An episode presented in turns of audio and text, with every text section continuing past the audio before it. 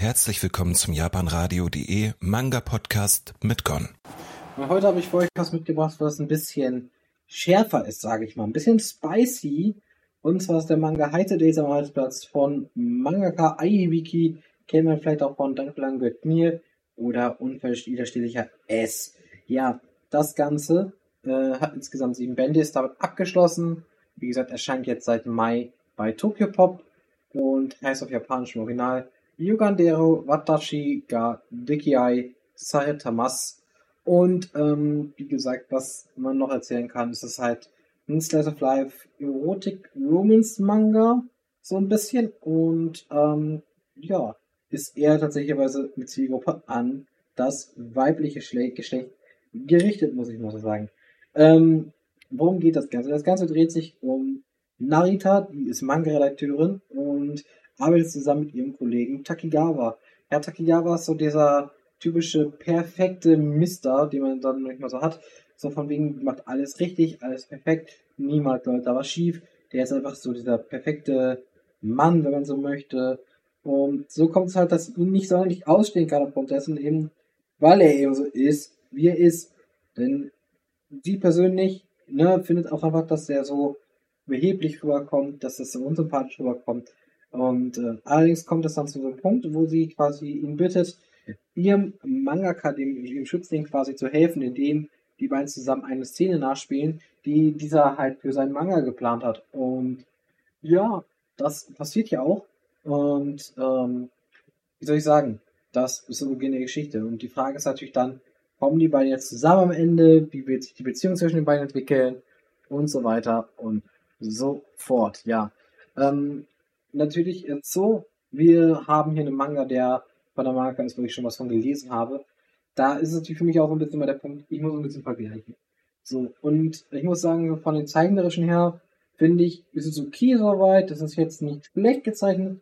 Es ist aber auch nicht ultra detailliert. Klamotten sind oftmals eher einfach gezeichnet. Ähm, und ja, also Fanservice ist auf jeden Fall auch in der Sicht vorhanden. Also es gibt quasi Narita durchaus mal in weniger bekleidet zu sehen, währenddessen halt äh, Takigawa da weniger äh, offenherzig ist. Also trotzdem sage ich mal, dreht sich eher so in Richtung Frauen, weil die Geschichte zum Beispiel ist eher, es hat auch mehr mit Gefühlen zu tun, es geht mehr um Narita als starke Frau auch einfach, die man auch merkt, okay, die ist eigentlich jemand, die durchaus die Fäden in der Hand haben will, auch in der Beziehung der beiden und allem, ähm, was ja jetzt nicht mal ganz gelingt.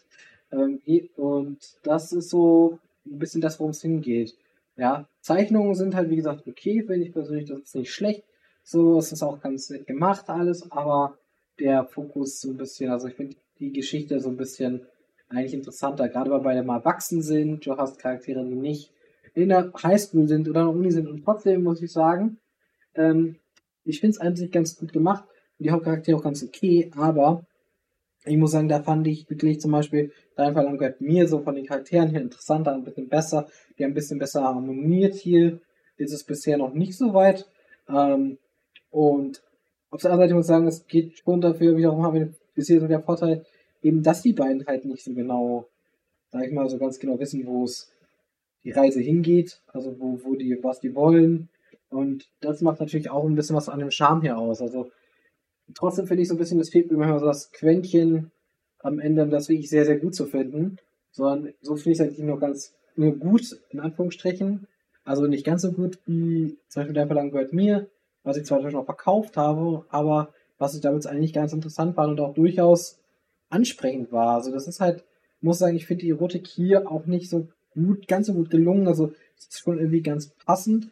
So, und es dreht sich tatsächlich, kommt mehr halt von Narita heraus, was ich halt auch nicht ganz cool finde, weil, ähm, ja, das ist halt so dieser Unterschied zu einem, sag ich mal, Erotik-Manga, der halt eben von männlichen Künstlern kommt, wo dann halt wirklich sehr schnell immer die Hüllen fallen gelassen werden und natürlich auch immer wieder, ich kenne ja all diese klassische Zeile von wegen, warum liegt der Stroh?